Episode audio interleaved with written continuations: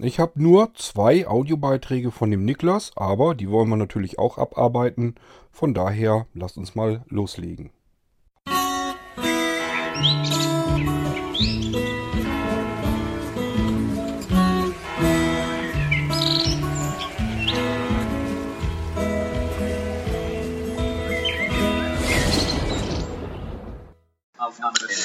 Ähm, hallo zusammen. Äh, ja, ich habe mehrere Themen, die ich ansprechen möchte in Anlehnung zu der äh, letzten F-Folge. Zunächst äh, mal, ich hoffe, ich behalte mir alles. Zunächst mal das Thema Reliefbilder. Ich bin eigentlich bisher immer davon ausgegangen, dass es Sehbehinderte oder Menschen, die mal sehen konnten, da leichter mit haben. Ich als Geburtsblinder ähm, habe ja noch nie eine 2D-Zeichnung gesehen, äh, also kein gemaltes Bild gesehen. Und dementsprechend kann ich mir halt eben auch unter solchen Reliefgeschichten schlecht was vorstellen und auch unter komplexeren Zeichnungen nicht, weil mir das nie begegnet ist.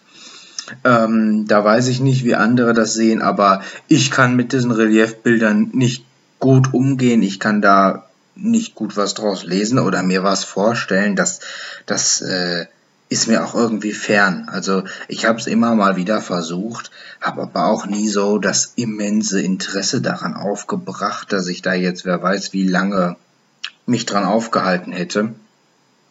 Es hat bei mir irgendwie nicht so richtig funktioniert. Ähm, also bisher zumindest konnte ich mir da nie was drunter vorstellen. Das ist ganz schwierig bei mir. Hm, dann sollten wir uns vielleicht das Thema doch mal im Hinterhaupt behalten. Denn wenn du sagst als Geburtsblinder, du kannst dir äh, beim Ertasten eines Reliefbildes auch kein wirkliches Bild im Kopf zusammensetzen. Und Bärbel sagt ja auch, sie hat ihre Probleme. Und ich, selbst mit meinem ja immerhin noch etwas brauchbaren Sehrest, äh, kann mir absolut nicht vorstellen, dass ich durch Ertasten eines Reliefbildes dadurch weiß, was auf diesem Bild nun wirklich dargestellt wird. Ähm, ja, dann frage ich mich so ein bisschen, wem bringen solche Reliefbilder überhaupt irgendetwas? Da müssen wir vielleicht mal ein bisschen am Ball bleiben und mal schauen, ob das überhaupt Menschen gibt, die damit was anfangen können. Oder ob das einfach nur eine nette Geschichte ist. Man kann halt drüber fühlen und drüber tasten und versuchen, was passiert denn da? Äh, kann ich mir dadurch irgendetwas vorstellen im Kopf, äh, ja, was das Bild eventuell darstellen könnte. Ja, Kord, dann äh, nochmal das Thema Wiesel, Hilfsmittel, Synfon und so. Ähm, ja, du hast sicher recht, das hätte ich tun können. Ich hätte mal fragen können. Ähm, ich glaube, in dem Moment war die Freude über den Nano Sense, der mich erwarten würde, so groß äh, und das Desinteresse an dem Wiesel so hoch und der Schock so groß, äh, dass ich daran schlichtweg nicht gedacht habe. Vielleicht hatte ich auch kein Interesse dran, noch nachzufragen, aber ich werde mir das wirklich, wenn ich vor sowas stehe, werde ich mir das nochmal ähm, als Tipp vornehmen. Eine Breilzeile hatte er tatsächlich nicht. Ich habe mich wieder dran erinnert. Ach ja, und der Lautsprecher war auch noch kaputt. Also der war auch nicht in Ordnung so richtig. Der schrebbelte ohne Ende. Ähm, ja, aber klar, man hätte natürlich nähere Infos erfragen können. Ähm, und äh, ja, das würde ich auch demnächst mal machen, einfach um mir mal den Preis eventuell erklären zu lassen. Ob ich das Teil dann toll finde, äh, äh, steht ja dann auf einem anderen Blatt. In diesem Fall hätte ich wahrscheinlich trotzdem die Blinzeln-Computer wieder weiter, also toller gefunden. Aber äh, ja, nun gut. Hätte ich machen können, werde ich äh, mir auf jeden Fall mal im Hinterkopf behalten. Ist ja auch keine dreiste Frage in der Hinsicht, ist ja durchaus was Normales. Man hat als Kunde das Recht darauf, auch mal zu erfahren, wie sowas zustande kommt und warum das Gerät so teuer ist, wie es ist. Das halte ich, das halte ich für völlig normal und das halte ich auch für das gute Recht des Kunden. Letzten Endes ähm, ist das für normale, ehrliche Händler auch überhaupt kein Problem. Ähm, wenn die Leute nichts zu verbergen haben, sprich, da versteckt sich jetzt keine irgendwelche Abzocke dahinter oder sowas oder andere seltsame Pläne, ähm, ist das auch überhaupt kein Problem. Dann wird ja jeder normale Händler gerne Antwort äh, stehen und äh, dir ganz genau erklären, wie solch ein Preis zustande kommt. Denn äh, ich kenne das jedenfalls von meinen Sachen her. Ähm, ich habe ja auch manche Dinge, da erschließt sich das vielleicht nicht von vornherein.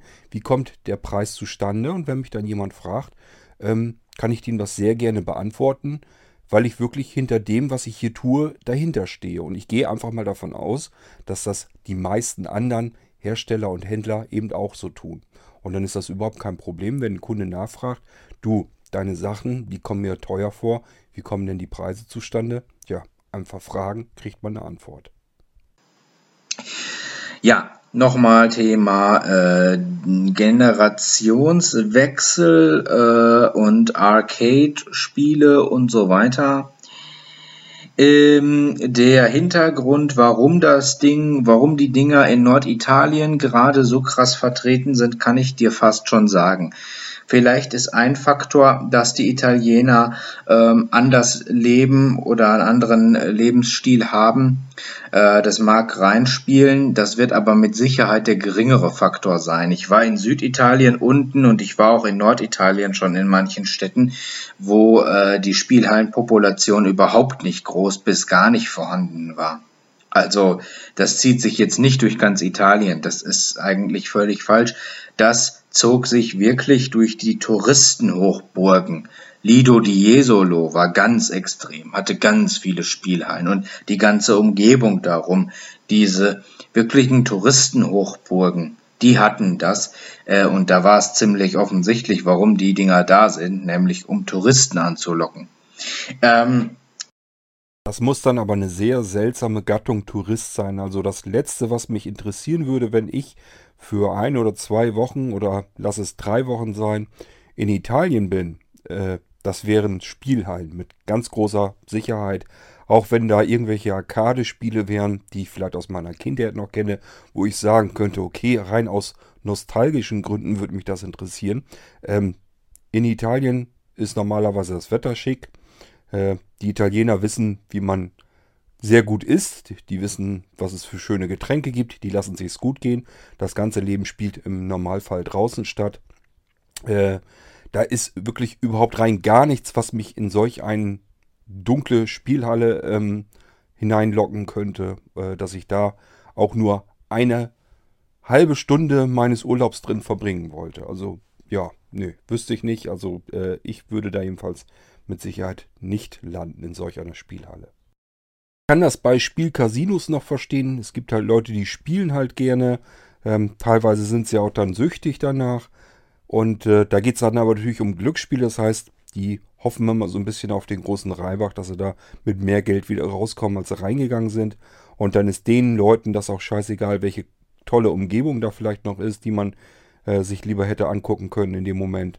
Ähm, das kann ich alles nachvollziehen, verstehe ich alles äh, aber mit Sicherheit nicht irgendwelche Arcade-Spiele, dass man vor irgendwelchen Computerspielen im äh, Dunklen sitzt, denn äh, großartig Fensterfronten kannst du da auch nicht reinziehen, dann äh, hast du Tageslicht da drin, dann ist es wieder zu hell in den Dingern.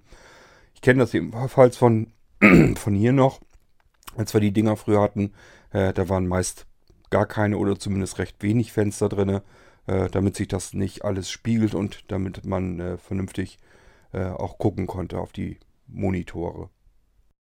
Ich finde das schon immer schlimm, wenn äh, Anja mal irgendwie zwischendurch dann auf die Idee kommt, sie müsste mal in ein Geschäft reingehen. Äh, vor allem, wenn es da natürlich Klamotten oder sowas sind, da frage ich mich dann wirklich, muss das jetzt hier sein? Wozu ist das gut? Kann sie doch besser zu Hause machen, da kennt sie die Gegend, da ist das nichts Besonderes. Ähm, gut, aber man bleibt dann halt draußen stehen und wartet so lange und genießt die Sonne einfach. Also, äh, aber selbst das ist eine Geschichte, die kann ich gar nicht richtig nachvollziehen, warum man wenn man äh, im Urlaub ist, überhaupt in irgendwelche Geschäfte oder freiwillig in irgendwelche Häuser reingeht und sich da irgendwie was angucken will. Ich habe dann immer das Bedürfnis, zumindest wenn tolles Wetter ist oder sowas, und das ist ja nun oft da in der Ecke, äh, habe ich immer das dringende Bedürfnis, mich einfach draußen aufzuhalten und so wie die Italiener das auch machen, einfach draußen zu leben. Ja, bei deiner Generation kann ich das natürlich irgendwo verstehen und ich finde auch die Ausführungen, die du so machst, sehr interessant, was das für euch ausmacht.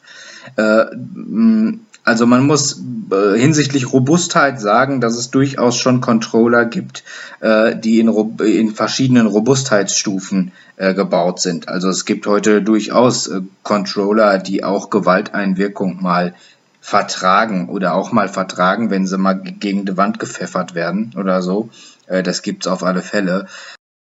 Die gab's schon zu allen Zeiten, Niklas. Ähm, frag deinen Fadi mal, ob er den äh, Competition Pro noch kennt.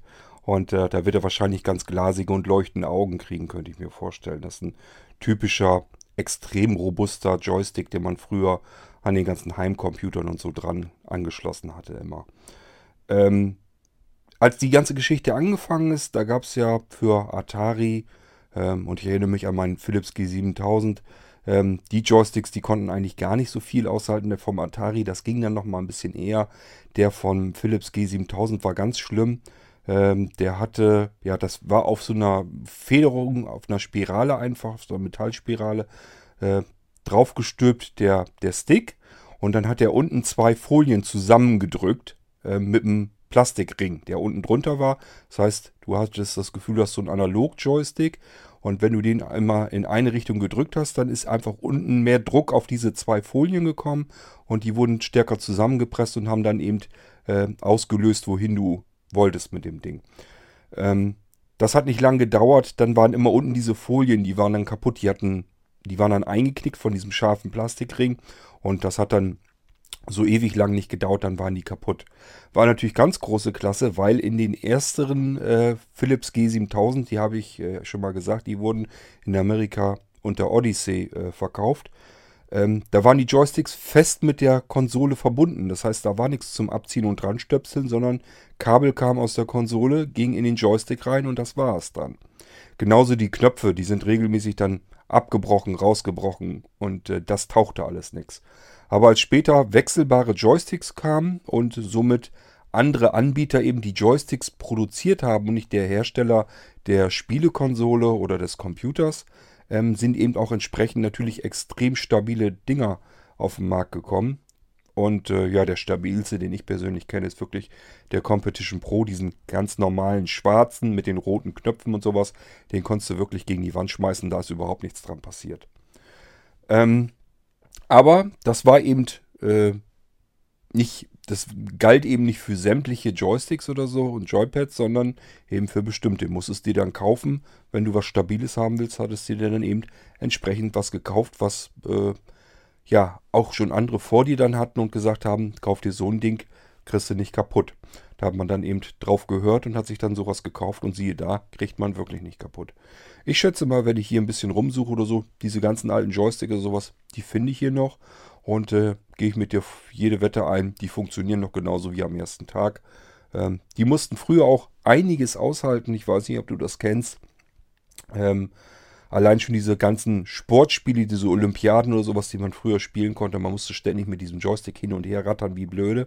Ähm, der musste eben auch ganz schön was aushalten. Und äh, ja, aber haben sie überstanden. Es gab eben entsprechend auch solche Joysticks, auch schon in den 80ern.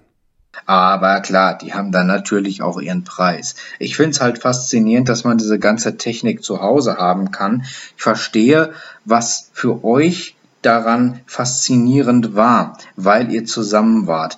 Ähm, ja, äh, das kann ich alles nachvollziehen, warum ihr eure äh, Kindheit cool fandet. Nur äh, bedenke mal, ja, ich bin ja in einer ganz anderen Situation gewesen. Ich war in Italien, ich kannte keine Spielhalle. Für mich ging es da nicht um irgendein Zusammensein oder um irgendein langweiliges Cola trinken oder so zusammen und äh, vielleicht mal ein Flipperspiel.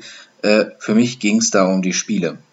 Ich bin wegen nichts anderem in dieser Spielhalle gewesen. Und ich habe die auch ganz oft alleine gespielt oder wirklich mit meinem Vater zusammen, der mir dann half. Also da war nichts mit Freunden oder äh, sonstigem Kram.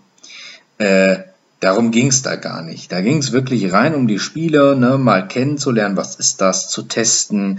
Ich habe es tatsächlich geschafft, im Übrigen, ich wollte das nur mal erwähnen, an einem Flipper für Sehende, ähm, nur nach Gefühl flippernd, ohne dass mir jemand geholfen hat, äh, ach, ich glaube, bestimmt 10 bis 12 Minuten durchzuflippern, ohne dass mir der Ball verloren ging. Ja, Das habe ich gemacht. Das hat tatsächlich auch Spaß gemacht.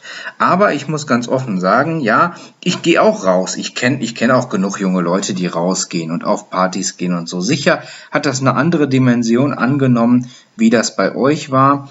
Äh, ich gehe jetzt auch nicht immer raus, aber ich sage ganz offen, mir gefällt es auch wirklich zu Hause zu spielen vor meinem PC. Da habe ich auch Spaß dran. Also es ist nicht so, dass die heutige Generation äh, ähm, irgendwas vermisst oder schlimmer findet oder so. Wir werden im Rückblick unsere Zeit genauso geil finden wie ihr eure. Nur ähm, ja, wir nehmen es halt anders wahr und, und wir machen, wir, wir gestalten uns unsere Zeit halt anders. Das ähm, denke ich, kann man relativ wertneutral sagen. Äh, bedenke bitte auch, mit was für Voraussetzungen ich ähm, dahin gegangen bin. Also ich meine, ich kannte halt eben schon hochwertige PC-Spiele, die diese Automaten locker ersetzen konnten, teilweise auch in den Schatten stellen.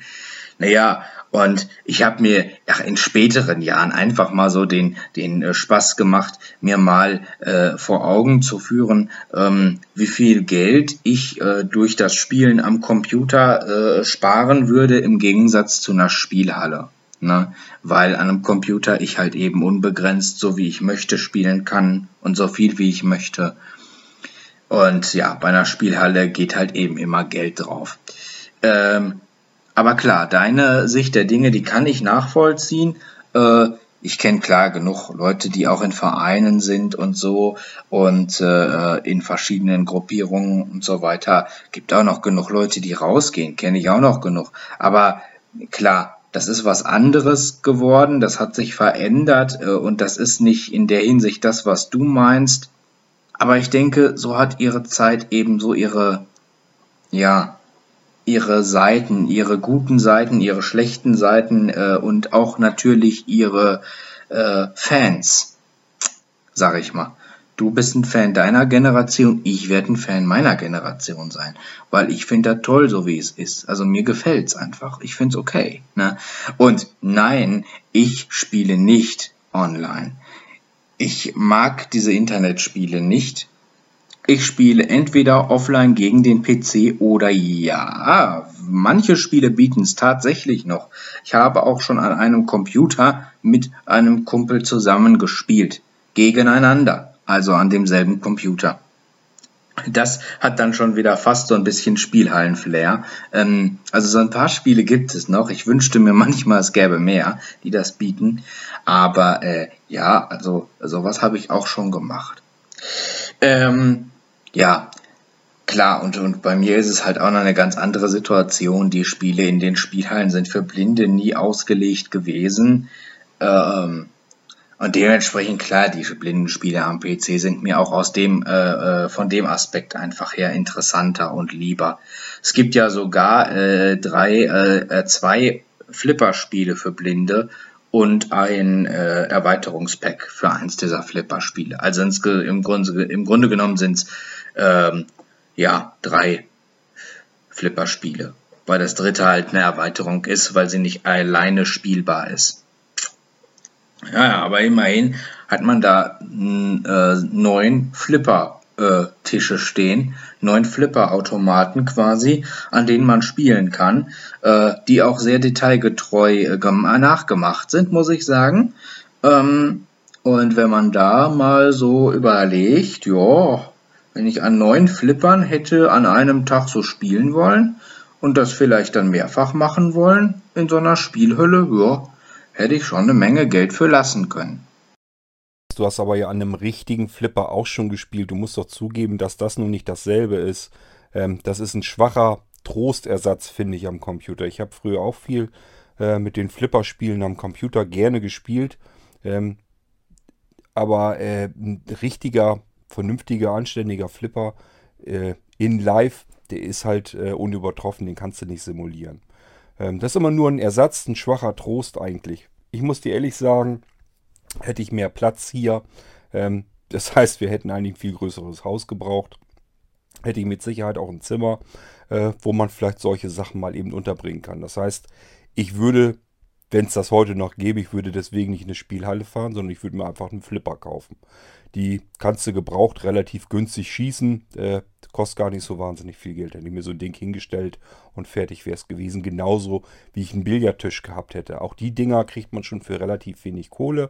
Ähm, gibt ja sogar diese Multifunktionstische, die du als ähm, für Poolbillard nehmen kannst und dann kannst du die Platte oben wieder dicht machen, dann kannst du Tischtennis drauf ähm, spielen und solche Geschichten oder Airhockey. Ähm, das heißt, das gibt es ja alles, ist gar nicht so wahnsinnig teuer. Ich habe bloß leider keinen Platz, sonst hätte ich sowas hier auch. Naja, aber wie gesagt, klar, das gesellschaftliche Umfeld, was du damit so verbindest, das kann ich schon nachvollziehen. Nur bei mir war es halt eben einfach auch was anderes. Ich hatte eine ganz andere Verbindung dazu. Und äh, bei mir ist die Situation ganz anders gewesen. Ne? Ich, ich habe ganz andere Sachen kennengelernt und ähm, da war die Spielentwicklung einfach auch schon viel, viel, viel, viel weiter. Aber es ist tatsächlich so, dass es da wirklich, glaube ich, eher darum geht, äh, Touristen in die Stadt zu locken äh, und denen so ein bisschen Geld abzunehmen. Weil das wirklich in den Touristenhochburgen so war, äh, wo dann auch, ich sag mal, mehrheitlich wahrscheinlich auch Touristen sich getummelt haben. Naja, gut. Ähm, ja, künstliche Intelligenz, äh, ich kann mich gar nicht so daran erinnern, dass ich diesen Begriff mal so exakt definiert habe. Ich habe durchaus eine Spiele-KI schon mal als KI bezeichnet, weil es Programme gibt, die im Rahmen ihrer Möglichkeiten auch natürlich durch eine Programmierung abhängig, aber im Rahmen ihrer Möglichkeiten ähm, so programmiert sind, so geschickt programmiert sind, dass äh, sie im Grunde genommen ja äh, selbst agieren können. Im Rahmen ihrer, ihrer Programmierung, im Rahmen ihrer Möglichkeiten Entscheidungen fällen können und auch aus den Reaktionen äh, des Spielers in der Hinsicht Schlüsse ziehen können. Selbst, selbstverständlich ist das alles geschickte Programmierung, aber das ist der Grund, warum ich KI sagte, weil es halt eben Intelligenz simuliert. Äh, ja, das äh, dazu. Mhm. Relief, Wiesel. Hm. Hatte ich noch was? Hm. Nee. Nee, ich glaube, das war's. Ach so, nein, noch was. Äh, dieser EAN-Scanner oder Produkterkennung oder so. Du, du weißt ja, ich bin so geil auf Computer und so und äh, äh, dass ich ein, dass ich alle Hilfsmittel mit einem Computer erschlagen kann. Nicht unbedingt mit einem Smartphone, nein, mit einem Computer. Äh, am Smartphone geht das, das weiß ich. Äh, aber äh, mich würde trotzdem interessieren, ginge das, dass man auch äh, das, dieses EAN-Scan-Programm, was du gemacht hast, äh, auch auf eine Offline-Datenbank zugreifen lassen könnte? Oder gäbe es da Möglichkeiten, dass man sowas offline vielleicht auch optional offline irgendwie machen lassen könnte? Theoretisch? Du weißt ja, ich gehöre noch zu der Generation, die durchaus das Gefühl kennt, wenn es kein Internet gibt. Und ich möchte ehrlich gesagt nicht nur überall auf das Internet angewiesen sein. Ich weiß, weil viele Programme von den Blinzeln-Rechnern funktionieren schon offline. Aber ja, würde mich mal interessieren, ob es da die Möglichkeit gäbe, das um eine Offline-Funktion zu erweitern oder zu ergänzen. Gerne. Äh, also ich bin immer dabei. Ich mag auch lieber Offline-Datenbanken als Online-Datenbanken. Wenn du mir die Datenbank mit den Produkten organisierst, äh, programmiere ich das Programm um, sodass das mit der Datenbank funktioniert. Das ist überhaupt kein Problem. Ich persönlich wüsste nur nicht, wo ich eine solche Datenbank herbekäme. Und das ist eigentlich das einzige Problem. Besorg mir eine Datenbank, mache ich den Rest. Ja. Ja, das äh, so viel mal dazu. Ja, in den äh, Geschichten hier von Notebooks und so, was ich ja am Anfang sagte, stimmten wir ja überein, äh, größtenteils. Und äh, ja, genau. Das war eigentlich soweit alles. Ciao!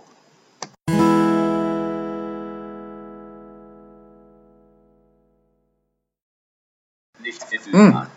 War noch nicht alles, noch nicht ganz. Ich wollte noch mal eben was kurz zu den Sprachausgaben sagen. Es soll jetzt nicht so aussehen, als würde ich die Eloquenz nicht mögen. Ich mag die Eloquenz, aber ich bin in äh, Sachen Sprachausgabe genauso bunt wie in, in anderen Sachen, wie ich schon mal erwähnt habe in einer anderen Folge. Ähm, ich mag mal die Sprachausgabe gerne und mal die. Und ich habe auch ehrlich gesagt kein Problem, äh, mich umzustellen. Es gibt ja viele, die haben Probleme, wahnsinnige Probleme, sich umzustellen auf eine andere Sprachausgabe. Das kenne ich alles nicht. Mir ist das eigentlich recht egal. Ähm, ich, kam mit der, ich komme mit der eSpeak super klar. Da kann man echt gut mitarbeiten, wenn man sich da reingehört hat. Ich mag persönlich auf den blinzelnden Rechnern auch die Steffi sehr gerne, ähm, weil die relativ menschlich klingt. Ich mag aber auch sehr gerne zum Beispiel von Microsoft die Header ähm, oder ja, oder halt eben eSpeak und Eloquent. Also es gibt eigentlich, ich, ich, ich nutze eigentlich alle möglichen Sprachausgaben. Ich nutze auch von A Cappella den Will am, am, äh, auf Android-Basis, um mir Gamebooks vorlesen zu lassen, äh, weil sich das einfach irgendwie mit dem cool anhört. Ähm, also, äh, ja, da lege ich mich gar nicht so auf irgendwas fest. Da bin ich ganz, äh, ja, da, da bin ich halt, da bin ich halt bunt. Ich, ich, bin, ich bin bunt. Ja, kann man wirklich nur so sagen. Ich sag ja, da bist du eben anders als die eigentlich fast alle anderen. Ähm, diejenigen, die ich hier so kenne, die äh, sagen, kannst du mir bitte den Eloquenz ähm, gleich mit fertig machen und aktivieren und so weiter, dass ich gar nicht erst diesen widerlichen E-Speak äh, zu hören bekomme.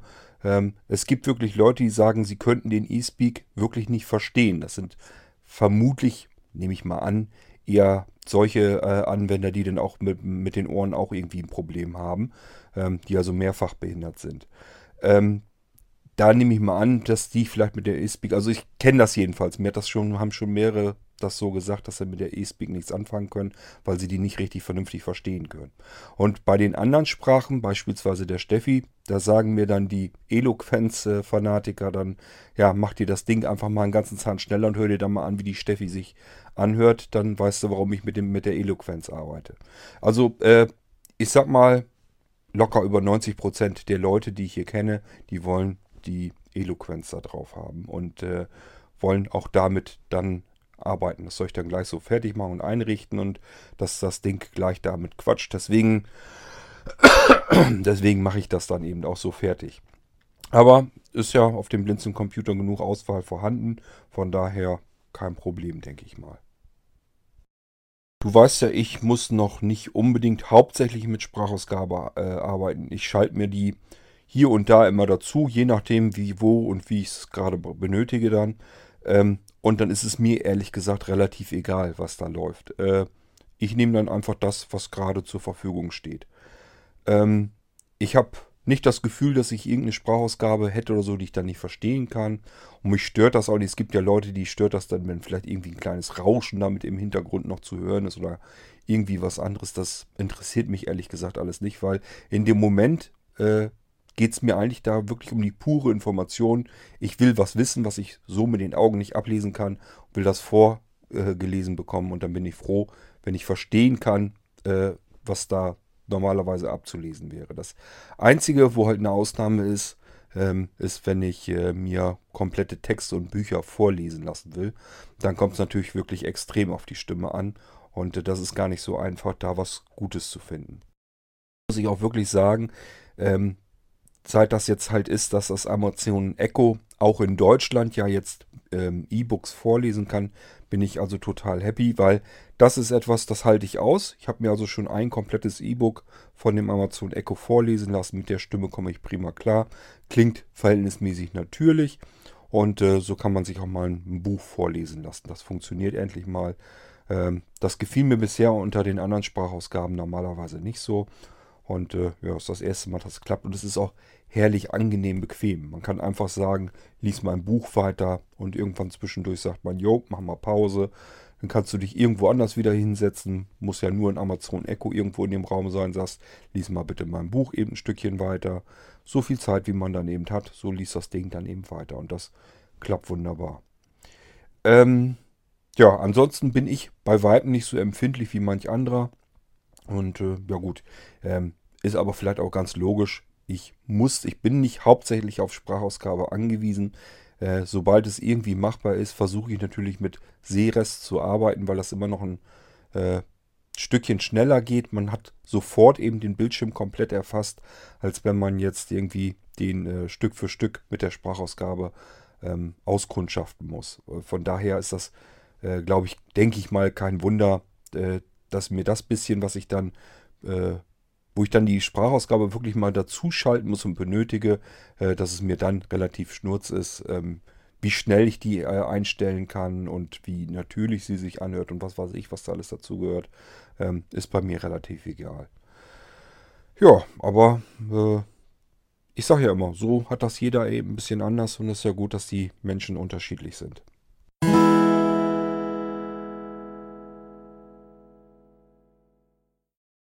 Das war es schon mit den beiden Audiobeiträgen von dem Niklas und äh, wir haben knapp über eine halbe Stunde kriegen wir jetzt voll mit, der einen Folge hier. Ist aber nicht weiter dramatisch. Ähm, eine richtige F-Folge habe ich hier jetzt eh nicht gemacht. Das wird wieder ein U werden, weil war jetzt nichts Spezifisches drin, irgendwelche besonderen Fragen oder so, auf die ich hätte antworten können. War ja jetzt nur ein bisschen Reaktion von Niklas noch auf die letzten Folgen. Dazu ein bisschen von meinem Senf noch dabei. Und mehr ist es dann ja gar nicht geworden. Von daher ist das hier keine F-Folge, sondern für mich eindeutig eine U-Folge. U wie Unterhaltung, falls sich jemand noch fragt, was das soll.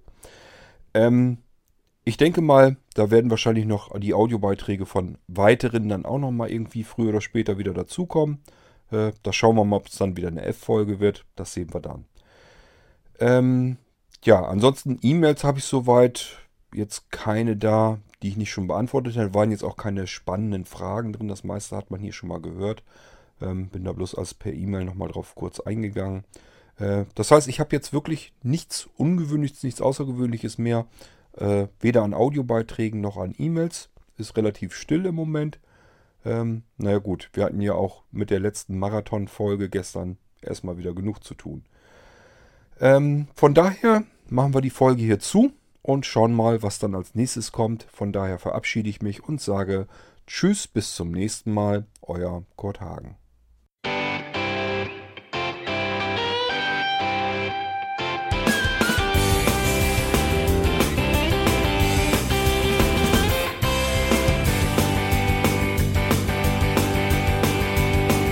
Du hörtest eine Produktion von Blinzeln Media.